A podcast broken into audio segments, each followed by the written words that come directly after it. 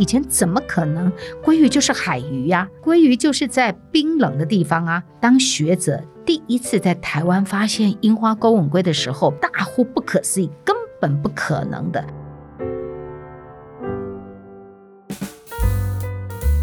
欢迎来到王文静看世界，我是不文静的王文静，在这里你可以听到我分享世界的精彩，还有许多深刻的故事。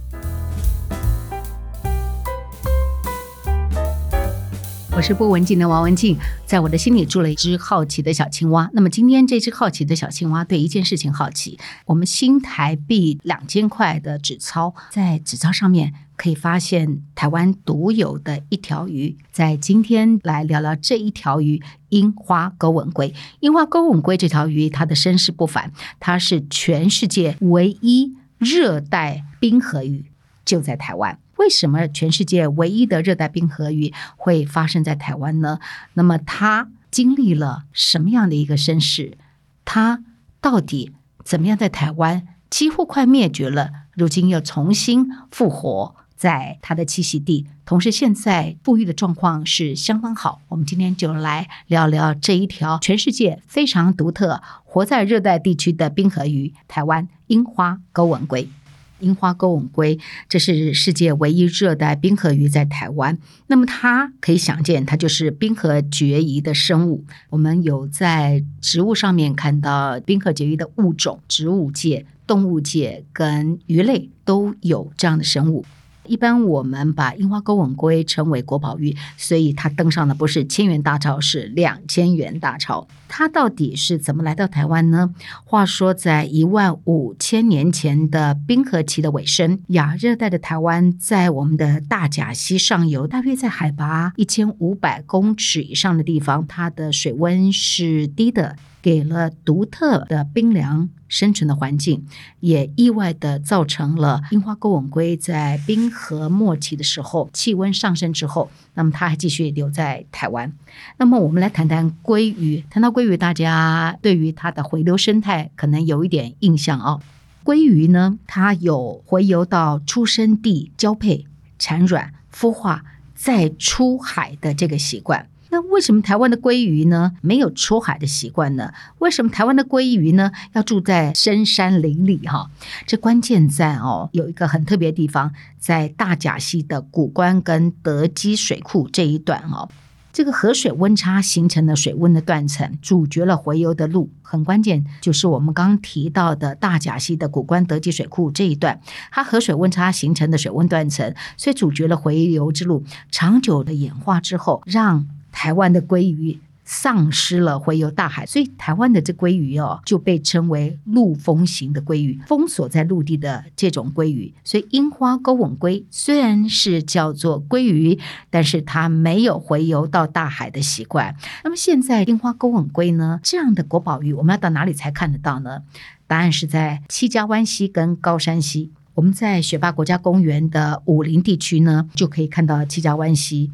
跟高山溪。这里就是樱花钩吻龟的家。事实上呢，樱花钩吻龟在台湾一度濒临绝种，复育的这个故事也是相当相当的精彩。我们在谈它复育的故事之前，这条鱼的背后代表了几个有趣的点。一个就是冰河时期它为什么来到台湾，为什么它不再回游？第二个有趣的故事是它后来。为什么会濒临绝种？然后经过台湾人怎么去让它复育的故事？我们在第一集的节目当中有跟大家分享，台湾的山呐、海呀、是如此如此的独特，所以形成了很多冰河绝疑的生物的存在。不论是植物，我们介绍过的红块，或者是生物，之前介绍过的山椒鱼，或者今天我们要谈的樱花钩吻龟。都是在冰河绝疑植物，因为台湾的高山让冰河退去之后，这些物种就往山上迁徙，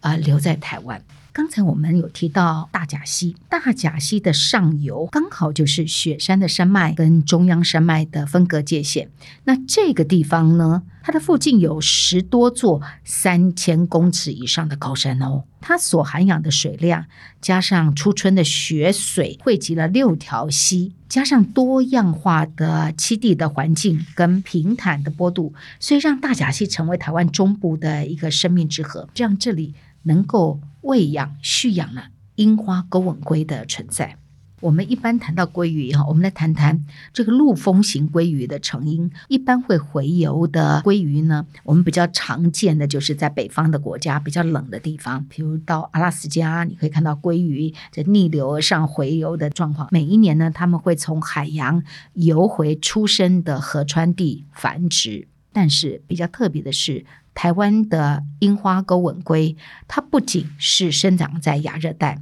那么它更是淡水鱼种，以前怎么可能？鲑鱼就是海鱼呀，鲑鱼就是在冰冷的地方啊。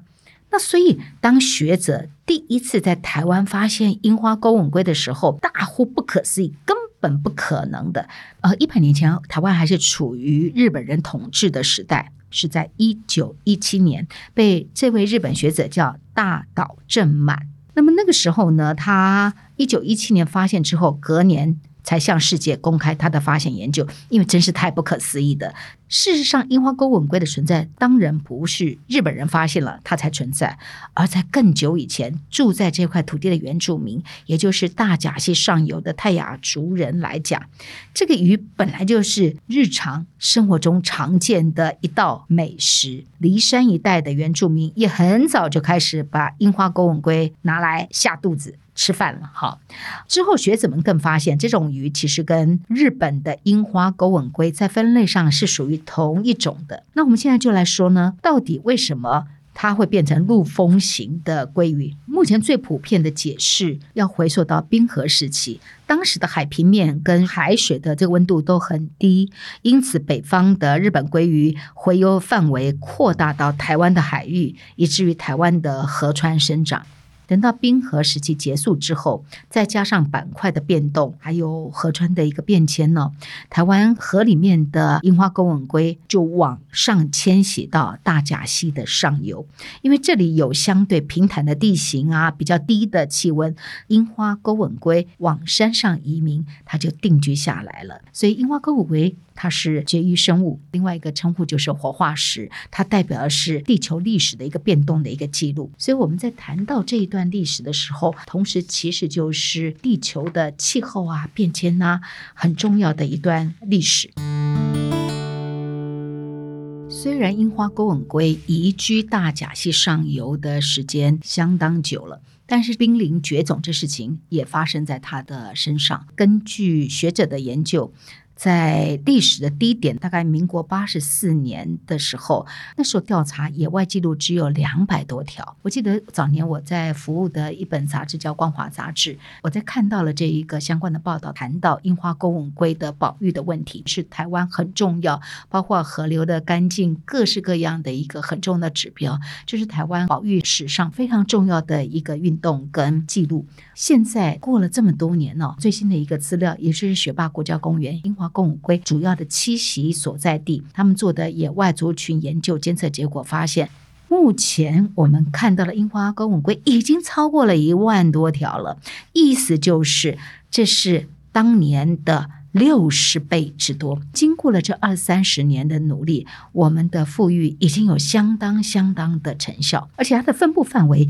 也在稳定的成长。目前主要的分布范围，除了七家湾溪呀、合欢溪流有稳定的族群之外，还包括了罗叶尾溪呀等等，也有它的活动迹象，显示樱花钩吻龟除了人工蓄意的让它复育之外，它在野外的健康成长跟自我繁衍。这个状况也被稳定下来了。我想这是近几年我们在复育成绩上面很大的一个成就。经过这些年，我们在学界跟大家一块努力之下，在就地的保育啊、一地的保育两大策略下，我们慢慢慢慢已经达到了在计划当中的第三阶段，就复原大甲溪上游它曾经存在的历史溪流族群。哇，你可以想见以前樱花钩吻鲑。在大甲溪的相对应的溪流是多么繁盛的一个存在。那么现在我们即便已经恢复到一万多位，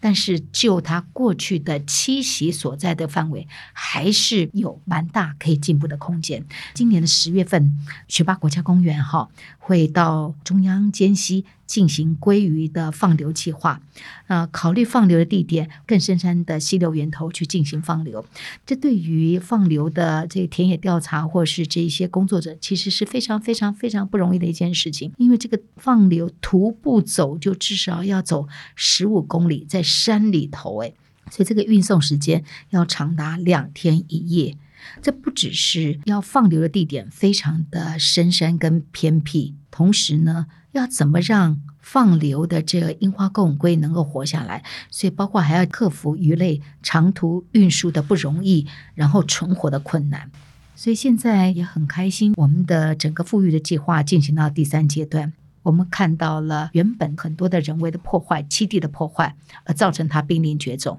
但是在这个土地的觉醒上面，我们也看到努力之后而有的成绩。我想都是代表了这个土地的一个觉察，对于物种和平共存的很大的、很大的一个激励。我在第一集的时候就跟大家谈到说，我们是谁？我们拥有许多被忽略的世界之最，我们拥有独一无二的山与海。透过樱花钩吻鲑，我们看到是台湾地形的独特。台湾拥有这么多的高山，台湾曾经是在冰河时期吸纳了很多的移民，这包括了植物的移民，也包括了动物的移民，也包括了水里头、海里头鲑鱼的移民，成就了今天台湾物种的丰富。我们也都跟台湾的另外的世界之最，比如说经济产业上面的之最，也都面临到。曾经的没落，曾经的夕阳与曾经的濒临绝种，但是在这样的一个状况之下，我们也看到了住在这块土地所谓的人类，这块土地的所谓的主宰者，那么对于大地中间我们跟生物之间的互动跟尊重。的慢慢的觉醒，而不是只是用都市人的角度来看待这一切。那樱花钩吻鲑事实上对于大部分人来讲是比较容易看到的。如果有机会到雪霸国家公园，我们到武陵农场的附近，你在七家湾溪都可以看到台湾人对于这块土地赋予了冰河绝育的樱花钩吻鲑这个成绩的绩效，可以想见这是三十年来的成绩。再往后十年、二十年，按照这样的节奏下去，我们可以理解樱花钩吻龟重新又恢复在它原有的栖息地，也就是现在国家正在做的这一个第三阶段的复育这个计划，这是多么让人骄傲的一件事情，让人开心的一件事情，多么不可思议的一件事情。一如我们在一九一九年发现樱花钩吻龟在热带地区的存在的不可思议。今天在台湾看到世界之最，我们透过两千元大钞上面的樱花钩吻龟，我们看到我们的国宝鱼怎么来到台湾，怎么样的迁徙，怎么样的濒临绝种，又怎么样的富裕，这都是台湾很珍贵的一页的历史。如果您对今天的节目，或者对樱花钩吻鲑，你曾经在七家溪或在武陵农场看到樱花钩吻鲑，也欢迎您到我的 FB 留下当时看到的状况或是照片，跟我们一起来分享。我们下次再见喽！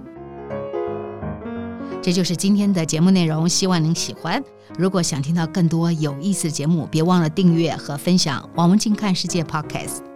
如果你是用 Apple Podcast 收听，也请你给我五颗星的评价或者留言给我。我是不文静的王文静，我们下次再见。